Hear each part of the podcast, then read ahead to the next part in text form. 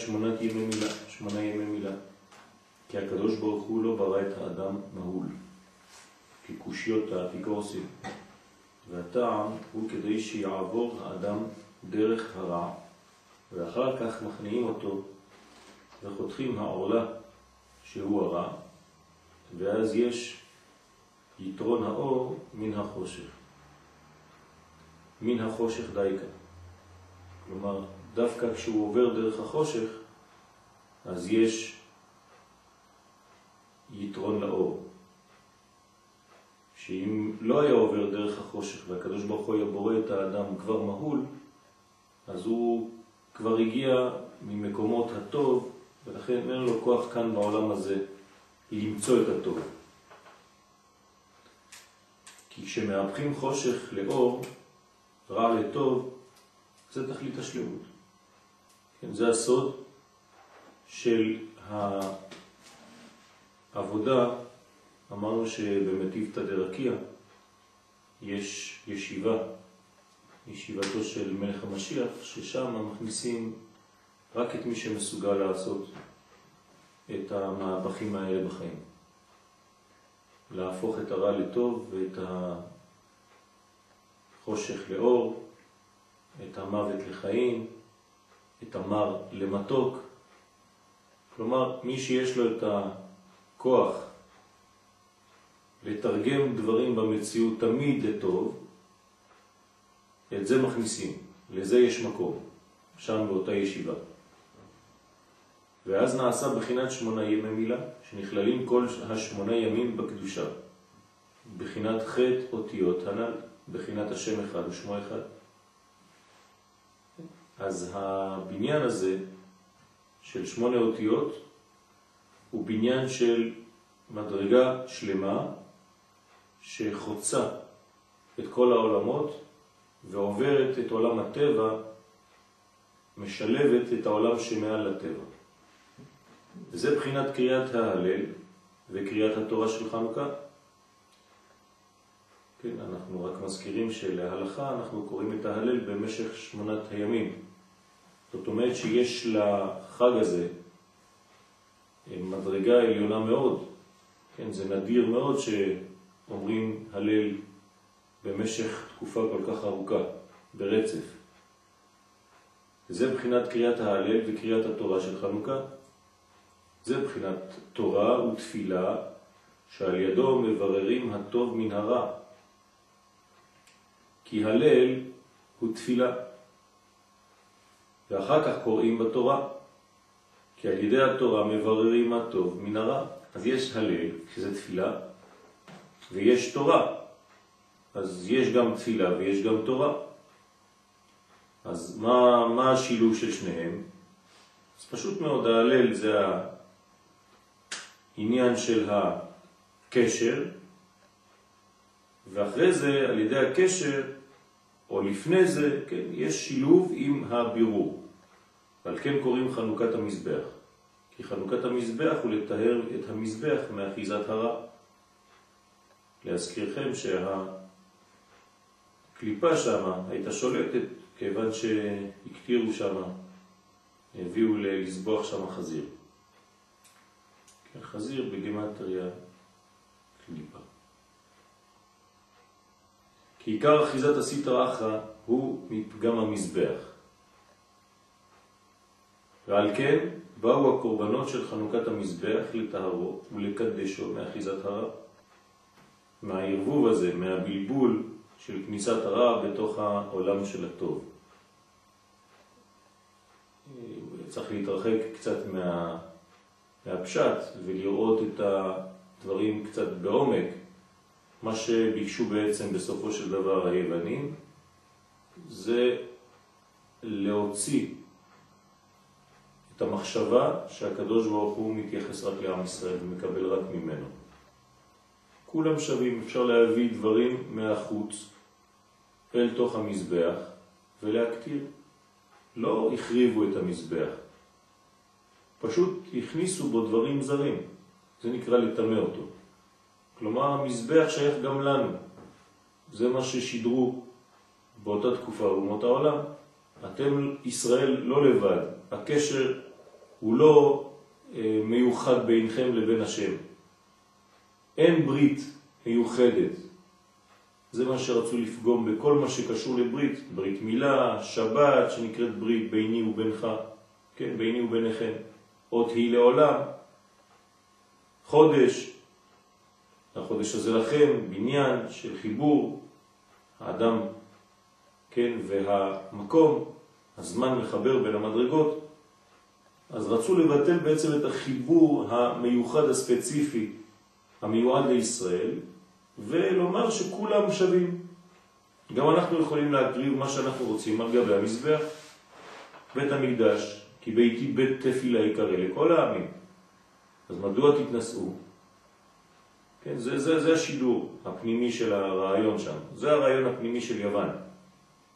רק שהם שכחו שהקדוש ברוך הוא אכן רוצה שכל האומות, כן, גם כן יקבלו מהכוח הזה, אבל זה חייב לעבור דרך הצינור הנקרא ישראל. אבל הם לא, הם רצו לעשות, לבטל את הצינור הזה, מה שאמרנו שקורח התחיל קצת בבעיה הזאת. ואחרי זה זה התפשט לכל המימדים האלה. כמו שכתוב בחנוכת המזבח שלעתיד, וכיפרתם על המזבח מאיש שוגה ומפתי. דהיינו שצריכים לחנכו כדי לתארו מאיש שוגה ופתי. דהיינו,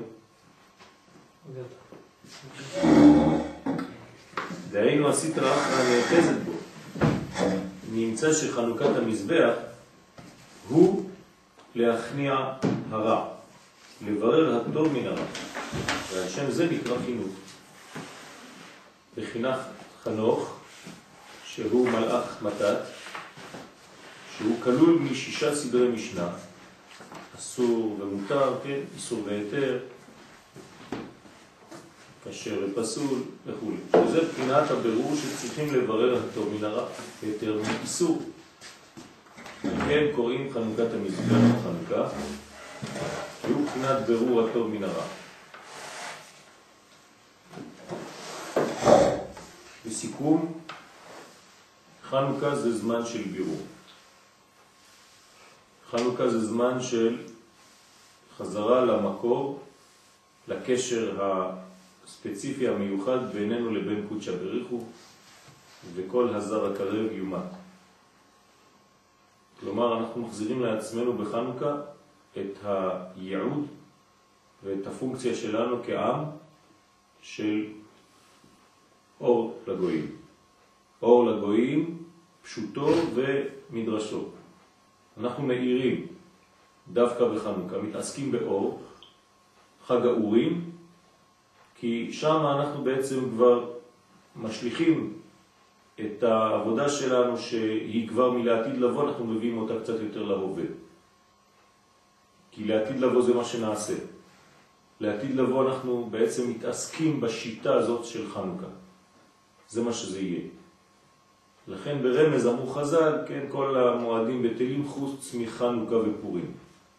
מה זאת אומרת שכל המועדים בטלים חוץ מחנוכה ופורים? שבעצם אנחנו נתעסק בעניין הזה לעתיד לבוא. והוא להעביר את האור האלוהי לאומות העולם. כשלמדנו שיר השירים שבוע שעבר, כן, קראתי לכם, אה, לא פה, בירושלים, כן, מה שחז"ל אומרים, כן, כמה מרבותינו, שכדי שאומות העולם יפסיקו להצר להם לישראל, ישראל צריכים לגלות בעצם את סודות התורה לאומות העולם, בסופו של דבר, זה מה שיקרה. כי כשעם ישראל יגלה את הפנימיות, את התוכן, לאומות העולם, יפסיקו להיעצר לישראל. הם יראו את הקשר המיוחד, את האור המיוחד שעם ישראל בא לשדר בעולם. האם התורה שלנו היא עדיין לא מגלה את הדברים האלה, אז אומות העולם לא רואות את ההבדל בינינו לבין אה, איזה דלי למה שמדבר. כן? כל אחד משדר איזה מילים יפות, כן?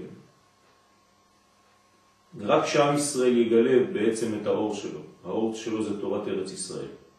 בשביל זה הוא צריך לחזור לארצו. בשביל זה חזרנו לארצנו, ואנחנו ממשיכים לחזור לארצנו, ברוך השם. אז הדברים האלה לאט לאט יוצאים, כן? תורת החסידות, תורת הפנימיות, תורת הקבלה, כן? איך שאלו מתי אתי, כן מור, מתי יבוא משיח? אז כתוב שכשיפוצו מעיונתך חוצה. זה נקרא יפוצו מעיינותיך חוצה. תתרגמו את הדבר הזה לנרות שאנחנו מדליקים בחנוכה. איפה צריך להדליק את הנרות? בחוץ. זה הסוד. כן? מה שכתוב במשנה, בגמרא. אחרי זה מה שאנחנו עושים זה עוד סיפורים לפי מה שהיה בגלות וזה, אבל האור צריך להגיע בסופו של דבר החוצה, כן? בטפח הסמוך לפתח הבית מבחוץ, מול המזוזה, ברשות הרבים, עד שתכלה רגל מן השוק, כלומר לצאת החוצה בלילה ולהאיר מן האור שלנו. אני מתרגם את זה, ברגע שהסודות שלנו, שזה האור, יצאו החוצה, ירדו למטה, למקומות של רשות הרבים, עד שיגיעו לאומות העולם, שנאיר להם בחושך מהאור שלנו, כשנתחנך לזה, חנוכה חינוך, כשנחנך את העולם לדבר הזה, זה בעצם הנצחיות. אז ניצחנו, נצח. נצח והוד, כן, חנוכה ופורים, זה הסוד. אותו דבר בפורים, נכנס יין, יצא סוד. בשביל מי יצא סוד? בשביל לגלות את הדברים האלה, בסופו של דבר זה מה שיגיע, כן, עד המקומות הנמוכים מאוד. איך כתוב בנביא? וידעו אותי למקטנם ועד גדולה. מה זה למקטנם? זה לא רק שהילד שלי בן ארבע, אלא למקומות הכי נמוכים, שנקרא קטנות המוחים, ועד גדלות המוחים. כולם ידעו אותי. זה הסוד של חנוכה, כן? בעצם חנוכה קשור לסודות התורה. זה הרמז, וזה מה שמבקשים. האומות מבקשות שנגלה להם מה המיוחד בנו. אנחנו עדיין לא מבינים, אז אנחנו סוגרים הכל ועושים את הדברים בינינו. עדיין לא התחלנו לשדר ממש כמו שצריך את התורה שלנו. עוד לא התחלנו לדבר עם הדיבור האלוהי שלנו. אנחנו עושים את זה, אבל לאט לאט. בעזרת השם הדברים צריכים לגדול, לצמוח, ואת המסר הזה צריך לשדר בחנוכה. היצר הרע יש לו הרבה מנגנונים כדי שחנוכה יהפוך רק לאיזה מין חג אה, נוצרי משופר. כן, לשבת עם הילדים, לאכול סופגניות ולסובב סביבונים, כן? והיצר הרע חוגג, כי, הוא אומר, מה הם עושים? איזה מין פולחן, כן, חג נחמד, קר בחוץ בין כה וכה, אוכלים סופגניות ושרים כמה שירים וחושבים שהם זה. אז אנחנו צריכים להבין מהו התוכן של החג. נכון שמותר לעשות את כל מה שאמרתי עכשיו, אבל זה בתנאי שהוא מלווה, כן, זה, זה הליווי. הפנימיות צריכה להיות, המסר הזה צריך להיות פנימי. תדברו, בזמן שהחנוכיה דולקת, כשהאורות מול העיניים שלכם, המצוות הללו קודש הם, אין לנו רשות להשתמש בהם אלא לראותם בלבד. אז מה עושים? אז רואים אותם, יושבים עם המשפחה, מסתכלים על הנרות ואומרים דברי תורה. כן, יש לכם שמונה ימים לומר דברי תורה, כל יום דבר תורה קטן, לא צריך להעמיס, אבל כמה מילים, כמה רעיונות. חשוב מאוד. והרעיון הפנימי הוא הדבר הזה. כן, כשהמעיינות יפוצו החוצה, כשהשורש יתגלה למטה מעשרה טפחים. זה הסוד של ההערה של החנוכיה בקומה תחתונה כל כך. צריך לשאול, תשאלו את הילדים שלכם, למה מדליקים את המנורה במקום כל כך נמוך? למה שלא נשים אותה באיזה מקום גבוה? אז יגידו לך, אבל שמים, ראיתי ששם החנוך חוקיה, שם גדולה, כן. נכון, זה למצוות פרסום הנס. איפה מפרסמים את הנס? תסבירו להם שבמציאות שלנו יש מקומות גבוהים ומקומות נמוכים. אז זה פה רק רמז, אנחנו עושים פועל דמיוני. כן, להעיר לא במקומות הגבוהים, הרי במקומות הגבוהים יש כבר אור. זה כמו השכל. איפה אין אור? ברגליים שלנו. שם צריך להביא אור. אז בעצם את מי אתה מדליק? את החלק התחתון של הגוף שלך, של המציאות שלך. זה להדליק חנוכה במקומות נמוכים. וזה שמדליקים נר חנוכה. כן, אז אנחנו עכשיו, כי על ידי זה שמתגברים, מתגברים עד מלכות הרשע ומכניעים אותה. בבחינת משפיל רשעים עדי ארץ, ואז מתגדל ונתקדש שמו יתברך בבחינת השם אחד ושמו אחד. אתה מביא אור לכל המקומות, כל מי שלא מסוגל ולא רוצה, בורח. אבל מי שמקבל יקבל, והקדוש ברוך הוא מתגלה בכל המקומות.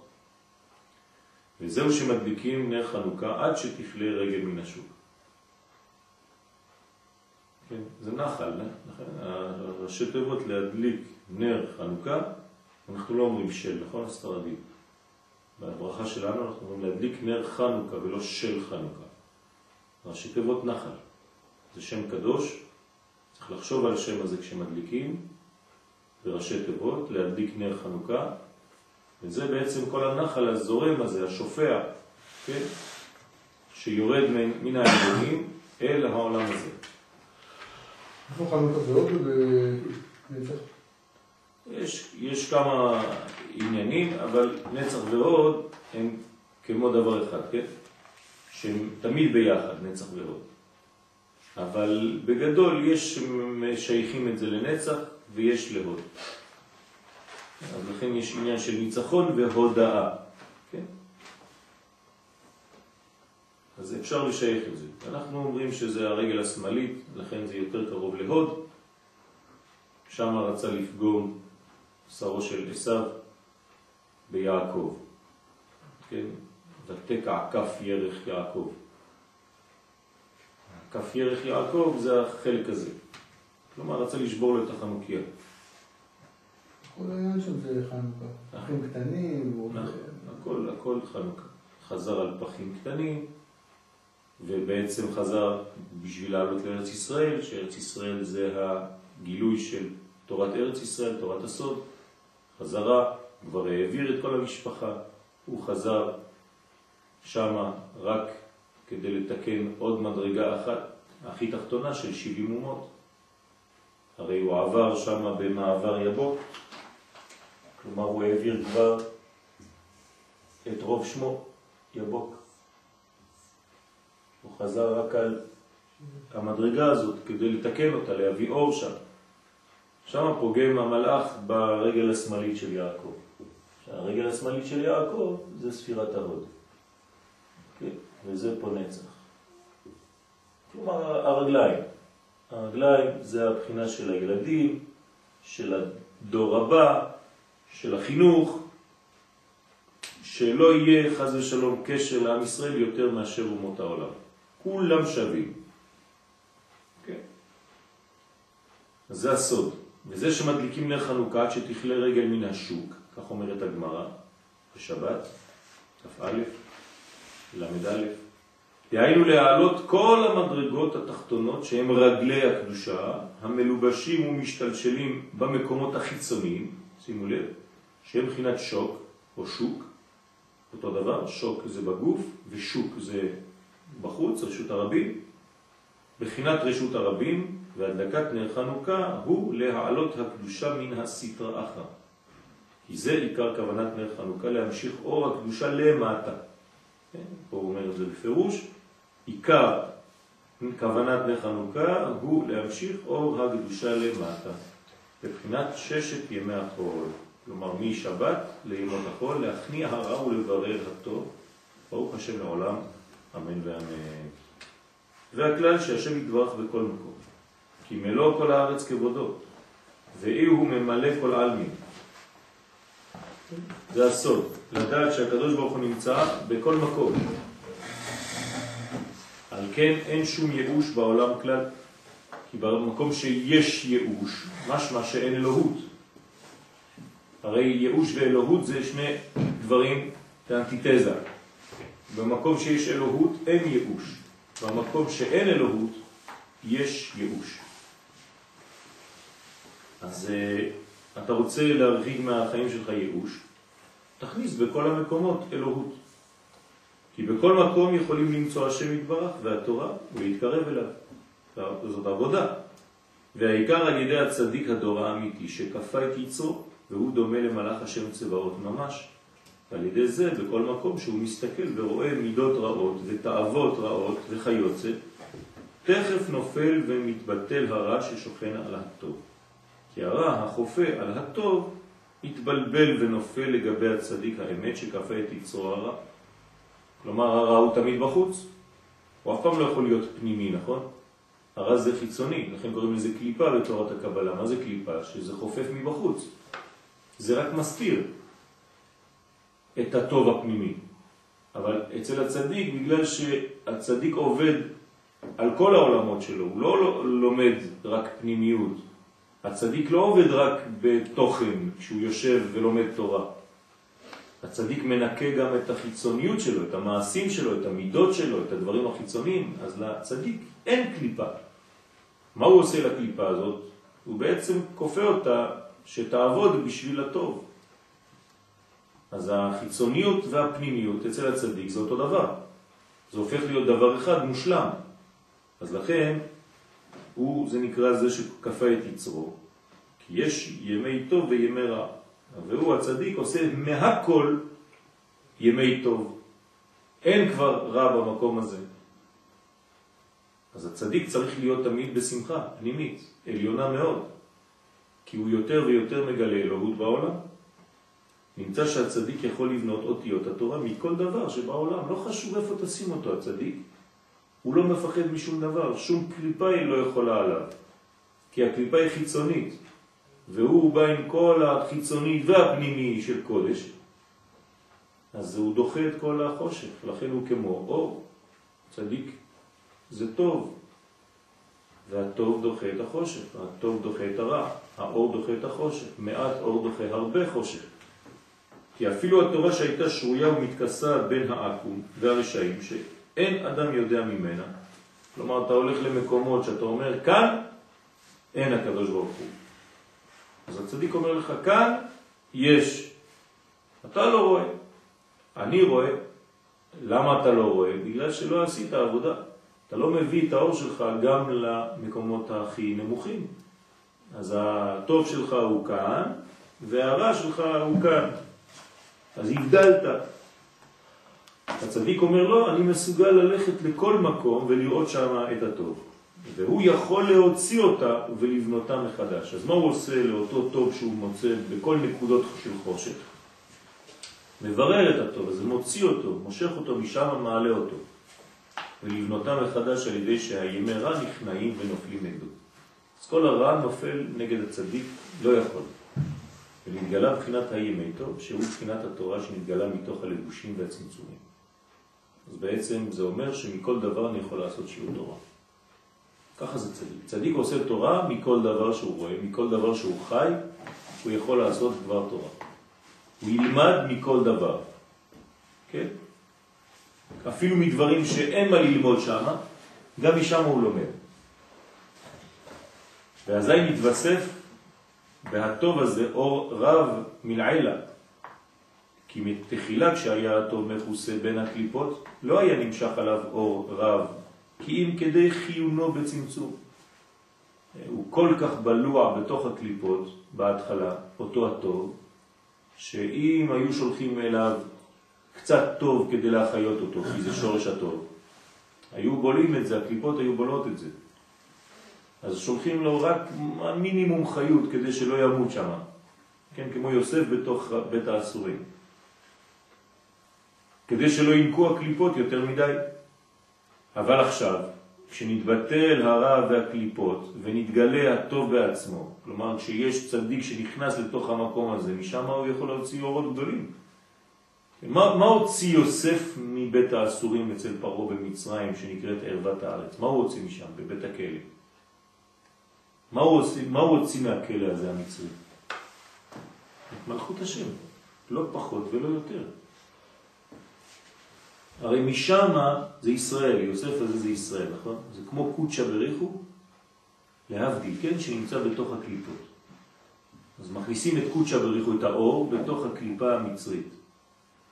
משם מה הוא עושה? עושה להם בלבול בתוך הכלא שם, הופך את כולם שם, כולם חוזרים בתשובה. נותן להם להכיר את קודשא בריחו, יוצא משם, הופך להיות מלך. זאת אומרת, המלכות של הקדוש ברוך הוא, איפה שלא תשים אותה, בזבל הכי גדול שהיה שם במצרים, משם יוצא יוסף. זה הסוד שיעקב לא מאמין בכלל שיוסף, וגם האחים, יעקב לא יודע, נגיד, אבל האחים אומרים, הוא בטח כבר נבלע שם, נגמר, אפילו אם הוא חי, אנחנו יודעים שהוא חי והוא במצרים, הלך לאיבוד, נגמר. ועובדה שלא. למה? כי הוא צדיק. זה התואר של הצדיק. שאפילו בתוך הקליפות הוא גילה את האור וגילה את מלכות השם בסופו של דבר. אלוהים חשבה לטובה. אתם חשבתם לרעה ואלוהים חשבה לטובה. כלומר, אני הלכתי לשם ועשיתי בירור. מראה להם את הברית. יוסף הצדיק מראה את הברית לאחיו, אומר להם, הנה, תראו, אתם יודעים, אתם יש לכם רוח הקודש. תסתכלו שלא פגמתי בבריתי. לא לפגום בתוך הברית שלו כשאתה לבד בפריס במשך 22 אה, שנה בתוך הכלא שם עם כל הבחורות וכל הזה, מצרים זה כמו ניו יורק ופריז וכמו כל הקליפות של לס וגאס, כן? לס וגאס, כן? אתה יכול להחזיק מעמד שם? בחור נחמד, יפה תואר, צעיר, מה יש לו מכל הקדושה? מה אכפת לו? כן? לא, זה הכוח. זה הכוח של יוסף הצדיק, זה הכוח של האור של חנוכה. אין לנו חשש להוריד את האור הזה נמוך מאוד. אנחנו מדליקים את החנוכיה נמוכה מאוד, כי אין לנו חשש, יש לנו פה גבורה. אנחנו לא מפחדים מהחושך. באנו חושך לגרש. כן? בידינו אור ואש. כן? זה, זה כוח, זה, זה עוצמה. אזי מתוסף ונמשך עליו אור רב מלעיל. באדם שעושה עבודה כזאת, הקדוש ברוך הוא שולח לו אורות מלמעלה, כן, הוא בשדה הקרב, הקדוש ברוך הוא שולח לו בדואר אורות גדולים. ועל ידי זה שנתגלה התורה, הוא זוכה לשלום, כלומר לשלמות. מבחינת בהשם אהלל דבר, באלוהים אהלל דבר. דהיינו בין בטיבו בין בעכו. כלומר, אם לטוב אם לרע, אין, הכל מלא טוב, הכל מלא אור, ימצא בו השם יתברך. תמיד הוא מוצא את השם בכל מקום. בתורה יש נגלה ונסתר. אנחנו יודעים שהתורה היא בנויה משני רבדים כלליים, רובד גלוי ורובד נסתר. והנסתר הוא בחינת תורייתא דעתיקא סתימאה. הנסתר של התורה הוא מדרגה גדולה מאוד שנקרא אורייתא דעתיקא סתימאה. אנחנו למדנו קצת, מי שהיה איתנו לפני שנתיים בערך, שלוש שנים, עשינו שיעור שלם של כמה חודשים על העניין הזה של תורה דעתיקה סתימאה, שזה תורת הלובן שבין האותיות, שעדיין לא התגלתה אפילו בעולם, שעתידה להתגלות בעזרת השם. לאט לאט עכשיו כבר יש אנשים שמתעסקים. זה נקרא אורייתא דעתיקה סתימאה, זה הנסתר שבתורה. והוא הרוב, כן? הרי אם אני מסתכל מה יש יותר בספר תורה, כתב או לבן, יש לבן הרבה יותר, גם מתחת לאותיות יש לבן. אז הלבן שולט בעצם על הכתב, הנסתר שולט על הגלוי. אנחנו מתעסקים רק בגלוי כי אנחנו לא רואים, אבל תדעו לכם שהסוד הרבה יותר גדול ממה שגלוי. מגלה טפח ומכסה טפחיים. אז רב הנסתר על הגילוי, בחינת אהבה שבדעת, כי יש אהבה שבימים, שהוא בזמן ובמידות, ויש אהבה שהוא בדעת, שהוא בחינת סתרי תורה, פנימיות התורה. כל אדם יכול לטעום טעם אור האהבה הזאת אפילו בזמן ובמידות על ידי שמקשר ליבו לדעתו. כן, זאת אומרת, איך מגלים את הסודות האלה? כשאתה לא חי את התורה שלך רק כשאתה יושב ולומד בישיבה, שזה דעת, אלא שאתה מקשר את זה למידות, שאתה מקשר את זה לרגש, ללב, אתה מקשר ליבו לדעתו, שיהיה ליבו ברשותו, כן? ולא ליבו ברשות אחר והדעת ברשות אחרת והוא מפוצל. כשהוא לומד תורה אז הוא שם, כשהוא לא לומד תורה אז הוא פה, כשהוא זה, כל הזמן הוא מחולק לחלקים חלקים. זה הקליפה. הקליפה היא מחולקת לחלקים חלקים, זה השורש שלה. אנחנו רואים את זה ביום הכיפורים, נכון? כששולחים את השעיר לעזאזל, מה עושים? זורקים אותו שם בארץ גזירה שם, ומה הוא עשה? נעשה איברים איברים, חלקים חלקים. מה עושים ממנו בעצם? מחזירים אותו לשורש. השורש שלו זה להיות בעלמא דפירודה. אז לכן לא הגיע למטה שהוא כבר uh, מתפרק לאלפי חתיכות קטנות. כמו בלעם, שבמקום למות, כן, הוא נעשה נחשים נחשים. כתוב בזוהר הקדוש שבלעם כשהוא מת, פנחס הרג אותו. אז בלעם הפך להיות מיליונים של נחשים קטנים, כמו תולעים, כולם ברחו לכל מיני כיוונים. זה בלעם היה אוסף של נחשים. זה, זה צריך להבין מה זה אומר, שבעצם הקליפה היא רק ריבוי ופירוק ופיצול.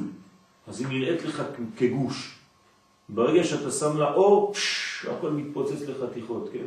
ואתה רואה חלקים קטנים, חלקיקים קטנים מפורדים, כן? והקדושה זה אלמנט של בניין שלא מתפרק, שהוא אחדות. כן, כמה פרצות עשו היוונים בבית המקדש? 13. 13 פרצות בבית המקדש. כן, יש אה, גדר, כן, שכשאנחנו נכנסים לבית המקדש, היה כתוב על, ה, על, ה, על הגדר הזאת, כן, מכאן והלאה אסור לאומות העולם. כן, כשנכנסים לבית המקדש. כן, לפני, בהר הבית אפילו. כשמתקרבים לבית המקדש, בתוך ההר, כן, לפני עזרת ישראל, יש אה, סומך, זה נקרא סומך. ושם, שם כתוב אסור, מכאן והלאה זה רק לישראל. אז אומות העולם היו עומדות שם בחוץ. והיוונים שם, כן, הגובה של הגדר הזה זה היה עשרה טפחים. בבית המקדש, תסתכלו במסכת מידות, במשנה. ומשם והלאה היה אסור להיכנס, ושם היוונים עשו את הפרצות. מה זה הפרצות? 13 פרצות, זאת אומרת אנחנו שוברים את ה-13, את האחדות שלכם עם הקדוש ברוך הוא, אנחנו גם כן מותר לנו להיכנס. כן, אלוהים זה לא רק בשבילכם, אנחנו אותו דבר. גם אנחנו מותר לנו להקריב. מה הם יקריבו? חזיר, כן? זה, כל אחד בא עם מה שיש לו, כן? זה מה שהם אמרו. ואנחנו אחרי זה תיקנו את הדבר הזה, כן? מה שאנחנו אומרים בשיר, ופרצו חומות מגדלי. הם עשו 13 פרצים, 13, ואנחנו עכשיו צריכים לתקן אותם. כשבאים לבית המקדש עכשיו, צריכים משתחוות. לפני שמגיעים לבית המקדש משתחווים כמה פעמים? 13 פעם. כשנכנסים לבית המקדש יש כמה השתחוויות בכל מיני מקומות. אומרים לך, כאן השתחוויה שנייה, כאן השתחוויה שלישית, כאן השתחוויה רביעית, ואתה משתחווה ומתקדם. לא נכנסים ככה לבית המקדש. בסדר? זה כדי לתקל את זה. וכל אחד לפי מדרגתו יש לו בחינת אהבה שבזמן ואהבה שבדעת. כי האהבה שבדעת שבמדרגה התחתונה הוא בחינת אהבה שבזמן במדרגה העליונה. כלומר, האהבה שבדעת, התחתית של הדעת, זה האהבה שבזמן במדרגה העליונה, זה העליון של הזמן. כן, כמובן, התחתית של העליון הוא העליון של התחתון. זה מה שהוא אומר כאן. אבל אתה צריך כבן אדם, כעם ישראל, כיהודי, לקשר את המדרגות של המוח והלב. כן? וגם כן אחר כך בכבד, במעשים. לב, מוח, לב, כבד, מלך.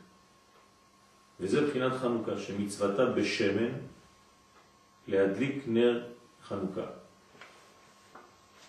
אז יש כל מיני שמות שם, קודש, בהיפוך אותיות, כן, בהדבש, שצריך לכוון בזמן החנוכיה. כתוב עכשיו בכל הספרים, בכל הסידורים הכי פשוטים, עכשיו כתוב את כל הכוונות. כולם כבר מקובלים, ברוך השם. זה בחינת חנוכה שמצוותה בשמן להדליק נר חנוכה, כי בימי מתיתיהו גברה מלכות יוון הרשעה על עמך ישראל. מתיתיהו קיבל את הכוח שלו מי"ג תיקוני דקנה. רמז ל-13 שאמרנו מקודם, יש גם 13 י"ג תיקוני דקנה. משם, כן, כל התיקונים הגדולים, משם קיבל מתיתיהו את האור. וקדוש ברוך הוא עזר לו, כן? הוא הביא לעולם הזה את האור של י"ק. כן, מתת, למטה, כן? יאו, יעקב. כלומר, להוריד למטה את היעקב. יעקב זה שלוש אותיות ראשונות של י' כ' ו' כ', צריך להוריד אותם לעולם הזה. מתת יעקב, כן, מתיתיהו. אז זה הכוח להביא את האורות לעולם הזה, וככה מנצחים מלחמה. לא רק יוצאים עם אה, נשק אה, פיזי גשמי. אם היינו יוצאים היום, גם היום, למלחמה כזאת. כן, יש לנו רק תוכניות מגירה. תוכניות מגירה של מה? שלא מתעסקת שום תוכנית ברובד הרוחני. רק תוכניות מגירה גשמיות של חיילים שיוצאים לקרב כאן בעולם הזה. כל תוכנית מגירה כזאת צריך להוסיף תוכנית מקבילה בתוך אותה מגירה. כן? צד שמאל זה הצבא, איך פועלים כשנכנסים לעזה, צד ימין, כן? שמות של אוסף של כל המקובלים בארץ, שצריך לרכז אותם עם טלפון מיוחד. באותו זמן שיוצאים אלה, מרכזים את כולם פה ועושים תפילות מיוחדות. זה תוכנית מגירה, ככה מנצחים מלחמה. מבטיח לכם שתוך עשר דקות עזה הופכת להיות למגרש חנייה. זה, ככה מנצחים מלחמה. אבל כל עוד ואנחנו נתעסק רק במלחמות חיצוניות, שאין את הליווי של האור האלוהי במלחמה הזאת, אז חז ושלום אנחנו תמיד לא מגדעים את הרע גודעים אותו מן השורש, מתעסקים רק בענפים של הרע, אז הוא כל הזמן מתחמש. מפסיקים, הוא בונה את עצמו מחדש, כמו סרט מצויר, כן? אין מתים בסרטים המצוירים. אתה מפיל אותו ממה שאתה רוצה, בניין גבוה, הוא מתחבר. בונה את עצמו עוד פעם, ואתה רואה אותו עוד פעם בעוד איזה... כן? אף אחד לא מת. אז לא, לא עושים מלחמות בצורה כזאת, זה סתם מלחמות מיותרות. זה נכון, זה מלחמות מיותרות. אז תוכנית מגירה צריכה לכלול גם כן את כל החכמי ישראל ולעשות סבב טלפוני מיוחד מאוד עם אה, פעילות רוחנית פעם בשבוע, כולם מתרכזים שם בכנסת, לא צריכים לעשות הרבה רעש, צריך לעשות את זה בסוד ולעשות עבודה רצינית. אם היו כוללים את זה, כמה זה היה הולך מהר. אנחנו פשוט לא מבינים את זה. עד שאיזה חבר כנסת יציע איזה סדר חדש. בעזרת השם. אולי נבקש מאורי, קשר, קשור לחנוכה. בית המקדש, אריה. טוב, ורצו לבטל את ישראל מכל התורה. והנס היה על ידי הכהן הגדול, כי כשהמלכות רשעה שהוא סטרא אחא מתגברים על ישראל בכלל ובפרט, ואין מניחים את ישראל לילך בדרכי השם באמת, לעסוק בתורה ובמצוות, ורוצים להשכיח ולהעלים התורה לגמרי, חז ושלום. הם מתעסקים רק בחיצוניות, אין, אין תורה. ולפעמים מתגברים חז ושלום מאוד מאוד, עד שהטוב שיש בישראל בכל אחד ואחד מתעלם לגמרי, עד שהם יודעים כלל איך להתעורר עצמו לשוב להשם יתברך באמת. כמה מצוות יש לנו בחנוכה? שתיים. נכון. איזה מצוות יש לנו? הלל ולהדליק. הלל והודעה, כן, והדלקה. למה? פשוט מאוד, כי יש שילוב בתוכנית מגירה הזאת. הלל זה בשביל הניצחון של החיילים, עצמאות, קוראים אותה על כל פרק ופרק, כתוב בפסחים, בגמרא. הגמרא בפסחים אומרת מתי אומרים את ההלל. הלל מהו? כן? מי תיקן את ההלל? נביאים שביניהם תקנו להם לומר אותו בכל פר... על כל פרק ופרק. ככה כתוב. נביאים שביניהם תקנו. מי זה נביאים שביניהם? משה ואהרון. תקנו לומר הלל, תסתכלו שם באותה גמרא, אומר רש"י כגון חנוכה. כלומר, רש"י מייחס את הניצחון של חנוכה לעניין הזה של ההלל. מתי אומרים הלל? כשיש עצמאות. רש"י אומר, אומרים הלל ביום העצמאות. כל יום עצמאות שיש, שעברת ממוות לחיים, על זה אומרים הלל. אז בשביל מה מדליקים נר? זה על הנס השני, זה התוכנית מגירה הצד הימני שלה. זה, זה המקובלים, זה התורה, זה החסידות, זה כל האור שאנחנו מביאים בעולם, על זה צריך להביא את המצווה השנייה. אתם רואים? הנה, מנצחים, מנצחים מלחמה, יש לנו חינוך פה. הכל כבר מתוקן, רק אנחנו לא לומדים. הנה תוכנית מגירה אמיתית. מנצחים את המלחמה בשתי קומות. קומה גשמית, יוצאים לקרב עם כדורים בקנה ולא פרחים, וקומה עליונה של תפילות, כוונות, תורה, אור, בקשות מהקדוש ברוך הוא. בזמן שהחיילים למטה פועלים, למעלה גם כן פועלים. זה עובד. זה ברכה. ככה יש ברכה בכל מעשה ידינו. והחיילים, אתה לא סתם שולח אותם. אם באמת אתה דואג לחיילים, זה מה שצריך לעשות. בעזרת השם, הקדוש ברוך הוא יאיר עיני המנהיגים שיגיעו להחלטות האלה, להחלטות שכאלה. Mm. אזי עיקר התיקון הוא רק על ידי הצדיק, הדור האמת. זה התיקונים. כי על ידי שזוכים להתקרב לצדיק האמת, אזי כשהצדיק האמת עוסק עמו, הוא מדבר עמו ורואה מעשיו ומידותיו, אזי הרע מתבטל ונתבלבל לגמרי כנגד הצדיק האמת שכפה את יצרו והכנע את הימי רע. אזי הרע נופל והטוב מתגלה אפילו מעמקי עמקי הקליפות. כי הצדיק יכול לבנות התורה ולגלות הטוב מכל אדם שבעולם. כלומר, הצדיק רואה את הטוב בכל מקום. הוא אומר לך, מה זה אני מברר אותו תוך חמש דקות. יש בו מלא טוב. ויפן פה נכון, שם וירא כי אין איש. לא, לא, שם, כן. יש מקומות שבאמת אין. דרך אגב, זה גם שם לא, לא פשוט. כי, כי הקדוש ברוך הוא, כשהוא בא לקחת את נשמתו של משה רבנו, אז הוא אמר לו, תשמע, משה, אני חייב לקחת אותך. הוא אומר לו, למה? לא רוצה ללכת. נדרש. אז הוא אומר לו, אתה הרגת מצרי. אומר לו הקדוש ברוך הוא, אבל אה, מה הבעיה? הוא לא היה כלום. והיה פייפן כה וכה, ראיתי שאין שום דבר, לא היה לו שום דבר. הוא אומר, כן, בסדר, אבל אתה נטלת את הנפש, אני גם כן צריך לקחת את הנפש שלך עכשיו. הוא אומר לו, מה אתה הורג את בריאותיי? אז משה רבנו עונה לו, ואתה לא הרגת במצרים? אתה חיסלת את כולם, כל המכות שאתה נותן, מה, אני הרגתי אחד, אתה הרגת מיליונים. הוויכוח ביניהם, כן? אז הקדוש ברוך אומר לו, כן, אבל אני מחיה, מתים. אומר, בעיה, תחיה גם את המת שלי, מה אכפת לך, כן? וככה ויכוח ארוך, כן? עד שבסופו של דבר, הקדוש, הקדוש ברוך הוא, כן, האמת, משה לא עונה לו את התשובה הזאת שאני אמרתי, מה בעיה? כן, היינו יכולים לומר את זה במקום משה, אבל משה לא אמר, לו, טוב, בסדר, כן? אז uh, יש מקומות באמת שלכן אני אומר, זה לא כל כך פשוט, גם שם יש ויכוח על אותו אחד שהוא הרג. אני שהבן שלך גם כן מחלל. כן. בשם. נכון, נכון. יש המשך של הקליפה הזאת, שלא לא לקחנו אותה מהשורש, אז היא מתחילה לעשות עוד פעם ענפים חדשים. אפילו אם הוא במקום שהוא, אבל הצדיק יודע את כל הדברים האלה ומוציא. זה היה תוקף הנס, זה נקרא גיבורי כוח עושי דברו, כן? כל הסוד הזה, כל מה שאנחנו לומדים עכשיו. שהמלכות הרשעה חשבה שעל ידי שנתגברו על ישראל לבטלם מתורה ומצוות, על ידי זה אין להם תקומה חז ושלום.